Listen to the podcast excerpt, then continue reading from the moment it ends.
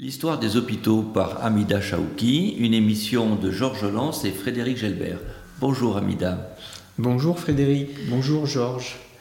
On était resté la dernière fois sur la médecine au Moyen Âge et surtout ce, ce drame qu'a été la peste. Et c'est bientôt de grands bouleversements qui s'annoncent. Qu'est-ce qui les provoque, ces bouleversements, qui vont être ceux de la Renaissance? Alors effectivement, ces bouleversements... Euh, les historiens ont un certain nombre d'hypothèses euh, sur euh, cette euh, renaissance qui signe aussi cette période que les historiens ont classée en ère moderne, histoire de la période moderne, de la Renaissance à globalement la Révolution française.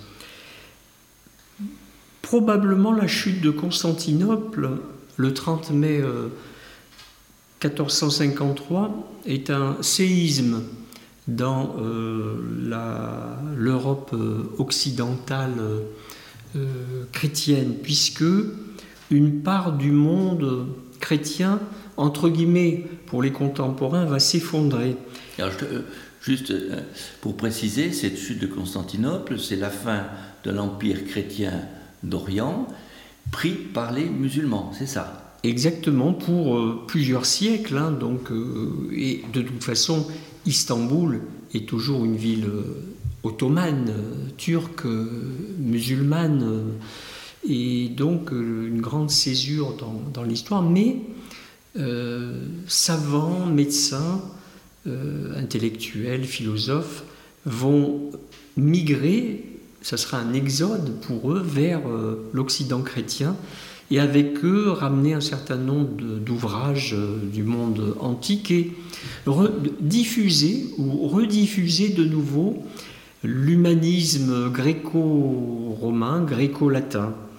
Dans le, pourtour méditerranéen, bien sûr centré sur l'Occident, euh, l'Occident chrétien. Une autre date euh, très très importante dans l'histoire de l'humanité, on peut dire, c'est 1492 la découverte de l'Amérique et donc l'ouverture d'horizons nouveaux avec ses conquêtes maritimes et donc euh, la nécessité de progresser dans la connaissance bah, du monde, de la géographie, euh, aussi de la navigation maritime et donc de progresser dans la connaissance des étoiles et par là aussi de la connaissance de l'univers. Et ça préfigure, bien sûr, la révolution copernicienne, la révolution galiléenne. C'est un changement total de vision du monde, un monde fermé qui passe à un monde infini. Infini, très ouvert.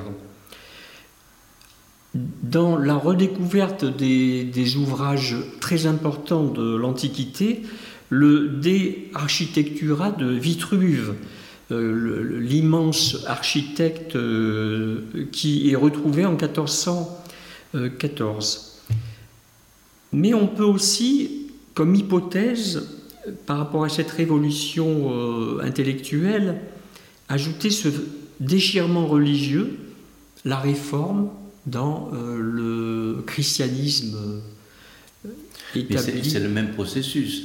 Dire, on est retourné au texte gréco-romain et on retourne au texte biblique. Biblique. C'est un peu dans, le même, même, genre de démarche. Tout à fait. Les 95 thèses de Luther qui sont affichées à l'église d'Augsbourg en 1517, donc qui signent euh, le début de la révolution euh, luthérienne, c'est très important puisque derrière il va y avoir pratiquement un siècle et demi d'affrontements, y compris euh, militaires et guerriers, avec euh, les sept guerres de religion en ce qui concerne le royaume de France, et au, XVIIe siècle, la guerre de 30 ans qui va opposer les princes euh, et les royaumes du Nord au l'empire de Charles Quint et de, de, Maximilien de Habsbourg. Donc on a quand même aussi euh, des déchirements, des guerres, des violences, euh, des bouleversements, mais aussi euh, accompagné d'une nouvelle orientation intellectuelle et l'ouverture aussi à, d'autres espaces de pensée. La pensée médicale, bien sûr, en premier lieu, en, bénéficiera. Donc c'est toute la science qui en est, qui en est bouleversée. Quels sont les, ou plutôt les principales découvertes dans, le domaine scientifique qui vont avoir un retentissement sur la médecine ou, peut-être aussi des, changements culturels qui vont avoir un, effet positif Alors, tout d'abord, on, a un peu cette révolution première qui est la révolution de l'anatomie. C'est-à-dire qu'à un moment donné, le corps était tabou, il était exclu de l'autopsie. Et on sait que Galien en a déduit l'anatomie du corps humain à partir de la dissection d'animaux, avec énormément d'erreurs, bien entendu. Et là, il y a un bouleversement dans les mentalités. Dans un premier temps, début du XVIe siècle, ce sont des condamnés à mort, exécutés, Donc on a sont le droit, confiés. On a le droit à cette époque, après très longtemps où ça a été interdit, on a le droit de faire des dissections c'est quand même fabuleux. On ne peut rien faire sans avoir les bases anatomiques. Et ces, premières autopsies ou dissections pour ce qui concerne les cadavres de condamnés à mort euh, sont accompagnées de cette révolution de l'art pictural et, sculptural.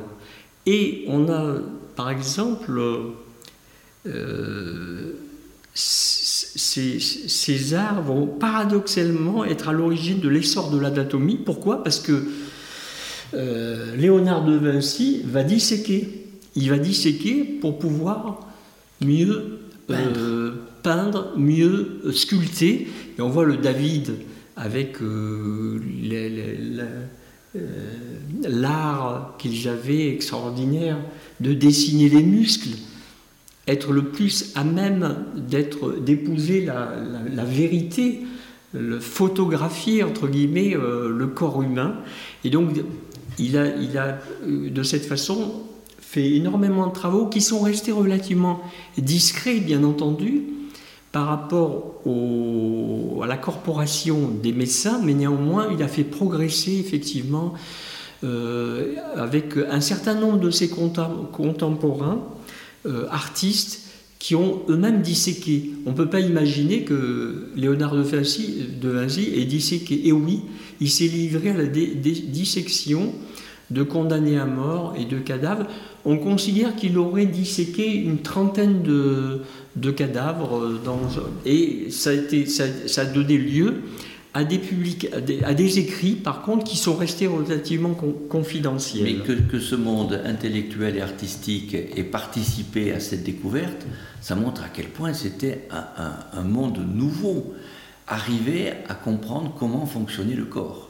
D'autant plus nouveau que euh, cette nouvelle euh, phase de dissection, d'autopsie, euh, a, eu les faveurs du pape, la, papauté. Alors, je rappelle qu'on est aussi 1540-45, on est dans le, le, très grand concile de Trente, où, après que Luther euh, mis en place son Église, une réponse, a été effectivement la contre-réforme catholique avec ce fameux concile de Trente dans les années 1540-1545 et euh, une forme de vision progressiste finalement qui, qui, est de nouveau mise avec un regard différent par rapport au tabou de l'autopsie ou de la dissection. Et jusqu'à ce que les princes, et particulièrement on, le retrouve en Angleterre, souhaitent être autopsiés après leur décès et il, le, prononce ses voeux auprès de, médecins, euh, Harvey, d'autres médecins, pour pouvoir être autopsié. Mais c'était euh, altruiste de leur part ou ils attendaient quelque chose de fabuleux de, Pour qu'il y ait une compréhension de leur maladie par rapport à leurs enfants aussi, à leur famille. C'était, et, c'est un aspect assez méconnu, ah finalement. Et ce qui explique finalement cette révolution dans euh, la connaissance de l'anatomie. Alors les médecins, qu'est-ce qu'ils vont, qu'est-ce qu'ils vont en faire de, ce, de, de toutes ces nouvelles connaissances? Alors, je voudrais d'abord rappeler les grands personnages les grands anatomistes Vessal, euh, qui lui est euh, né à Bruxelles, a étudié à Paris, probablement à Montpellier, s'est installé à Padoue, la grande université de, Padoue. Ils avaient déjà un parcours européen on avait déjà parlé de l'Erasmus, n'est-ce pas? C'est exactement ça. Il n'y avait pas de frontières, euh, c'était Schengen quoi, avant l'heure. avant et les, les, lettrés, les savants se déplaçaient assez facilement. Une, Europe moderne. Une, Europe. Euh, alors, il se fait aider dans ses premières dissection par un élève du Titien, Jean van Calcar. Vous voyez, donc il y a l'association d'un artiste avec un, médecin anatomiste, Vessal, et bien sûr bon, des, écrits et surtout des planches anatomiques. Un, traité qui reconsidère tout le savoir anatomique, qui est publié en 1542. En même temps, en 1543, Copernic publie La Révolution des orbites célestes. Hein. On, est, on est vraiment dans le même tempo. Tout est lié. Euh, Vessal publie et dessine 300 planches et un ouvrage de 663 pages d'anatomie, dont le résumé fameux, c'est l'épitomée de, Alors bien sûr, derrière, comme il heurte complètement la conscience médicale avec euh, Galien, euh, il y a une controverse finalement assez, assez importante. Il n'empêche qu'il devient médecin personnel de Charles Quint, puis quand Charles Quint euh, abdique en faveur de son fils Philippe II, il devient médecin de, Philippe II. Mais quand même, à un moment de sa vie, il part en Terre Sainte. Et puis, euh, le, ce qui est terrible, c'est qu'au euh, retour, la navigation était assez incertaine, naufrage. Et finalement, il est rescapé sur une île, mais il euh, meurt de typhus en 1564 sur une île dans le, sur laquelle il était naufragé, rescapé. Voilà un, petit peu. un grand anatomiste voilà, reconnu, donc Vessal, le grand, par le grand anatomiste, successeur Fallope, on connaît donc les noms. Euh, ça nous dit quelque chose à nous médecins. Ça nous dit beaucoup euh, Eustache, Aquapendente, Arancius, Chacun de ces personnages ont donné un nom à euh, un, organe hein, du corps humain. Et à la fin du XVIe siècle, la quasi-totalité du savoir anatomique est constituée. Alors, XVIIe siècle, qu'est-ce qui se passe? Eh bien, on disséquait plutôt des cadavres de condamnés à mort, donc par nature plutôt des gens sains, et au XVIIe siècle, Malpighi et, surtout euh, Morgani disséquaient des, des, cadavres de patients malades. Donc on pouvait mettre en relation les lésions d'organes avec les symptomatologies qui n'étaient pas encore vraiment particulièrement décrites parce que l'auscultation n'existait pas, la prise de tension, mais néanmoins c'est le début de, de, l'anatomo. Donc, ça veut dire qu'ils avaient. L'anatomopathologie. Ils étaient passés de la découverte du corps à la relation entre la maladie et les dégâts qu'on va observer. Observer totalement. Pendant, pendant cette dissection. Et puis arrive le microscope. Galilée, c'est le télescope. On renverse les lentilles, on a le microscope. Et Morgani, et Malpighi sont les premiers euh, histologistes finalement. Donc ils commencent à observer les tissus, euh, les faire grossir au microscope et on a le début de l'histologie. On a donc en germe l'anatomo clinique et l'histologie. Et c'est vrai que siècle des Lumières, Révolution française, ça sera le grand essor de la médecine et on peut dire la première révolution euh, médicale. Alors, La question que vous pourriez, tu pourrais me poser, euh, Frédéric, c'est la chirurgie, elle, elle, aurait dû progresser, la médecine. Parlons de la chirurgie. Et euh, je ne voulais pas terminer cet épisode sans parler du grand Ambroise Paré, qui était chirurgien, mais lui, il était dans la corporation des barbiers, maître barbier, et pas du tout dans la corporation des euh, médecins. Alors, il a pratiqué des dissections, des autopsies. Du fait des guerres de religion, il a accompagné les troupes royales durant euh, une grande partie de sa vie, puisqu'il a, a, eu la chance de vivre 80 ans, de 1510 1590.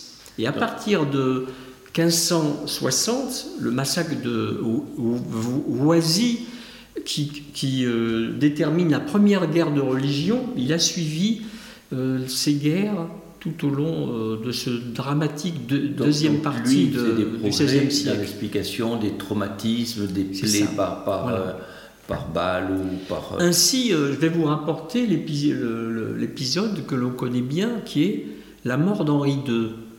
1559, c'est un, tournoi. Il est atteint par une lance euh, dans la partie orbitaire. Et donc, Ambroise Paré se fait seconder, il appelle aussi Vessal, le grand Vessal, en renfort. Et durant 11 jours d'agonie, bon, ils essayent, euh, ils font des choses qui, sur le plan éthique, est totalement inacceptable. C'est-à-dire de reproduire la même blessure sur des condamnés à mort mais ils n'interviennent pas sur la personne d'Henri II. Mais déjà, ils, ont une démarche scientifique, ils essaient de comprendre ce qui se passe. Ce qui se passe. Mais ils vont l'autopsier. Et ils vont constater qu'il y a une hémorragie contralatérale, une hémorragie extradurale ou sous-durale dans les comptes rendus de Ambroise Paré. Et donc euh, Henri II, et Ambroise Paré a été euh, médecin de quatre rois de France, Henri II et ses trois fils, François II, Charles IX, Henri III.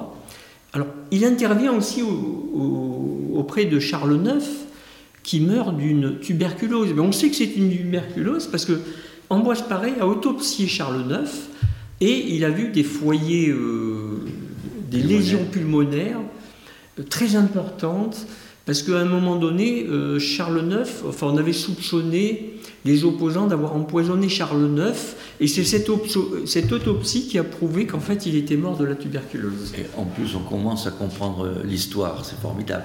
Mais tu nous as décrit là euh, des bases très scientifiques de la médecine, l'anatomie, l'histologie, ces, démarches d'Ambroise Paré et de, et de Vessal, mais pourtant, ces médecins à l'époque, comment est-ce qu'ils soignaient? C'était bien par des lavements et par des saignées. Alors comment est-ce que tu expliques cette, euh, d'abord cette, cette, la persistance de ce, de ce type de, de, de, de traitement, de thérapeutique, alors qu'on commence à, à, mettre en place une médecine scientifique euh, solide?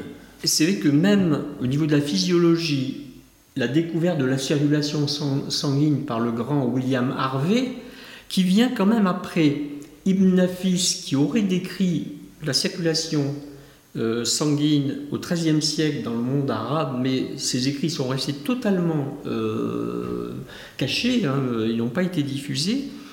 Euh, Michel Servet, lui aussi, avait amorcé la, la, circulation pulmonaire. La circulation pulmonaire. Il avait amorcé la, la compréhension de la circulation pulmonaire, mais c'est vraiment William Harvey, euh, formé à euh, Cambridge, puis ensuite euh, Padoue, Bologne, grand, grand anatomiste, qui décrit vraiment la, physiologie. Mais moi, je reviens à ma, médecine un peu obscurantiste, avec juste au passage euh, Michel Servet, il a fini sur le bûcher à, Genève. Hein. Voilà, on voit Donc il y, avait encore des, gens qui ne suivaient pas cette démarche. C'est-à-dire qu'il était engagé aussi de façon par rapport au calvinisme. Et donc à Genève, il se heurtait au niveau euh, de, la doctrine calviniste et effectivement, il a été mis sur le bûcher par Calvin. La physiologie, mais malgré tout, on reste quand même ancré dans la théorie des humeurs tout au long de ce 17 et. Donc, théorie des humeurs, c'est ce qui explique la saignée et, la, et, le lavement. Alors pourquoi? Et on n'a pas ce bouleversement au niveau des thérapeutiques. Il faudra attendre encore un certain temps. Et ce qui fait que les médecins restent euh, toujours la risée de, eh ben, des, des, humoristes de l'époque, à savoir Molière. Alors, une petite, je fais une petite diversion aussi quand on voit l'association de ces grands auteurs de théâtre que sont Shakespeare, Molière, Corneille et Racine, même siècle. Et ainsi que l'a décrit euh, Pierre Chaunu, un de nos grands historiens de la période moderne, on a comme contemporain euh, Francis Bacon, Galilée et Descartes aussi. Hein, ça rappelle le 5e siècle avant Jésus-Christ où on a euh, Hippocrate, Platon, Socrate, les grands Thalès, voilà. À un moment donné, cette et donc voilà, on en est à en tout cas, merci de nous avoir fait vivre ce grand siècle, parce qu'on peut dire que ce sont même une grande, c'est une grande époque. Merci, Amida Chaouki.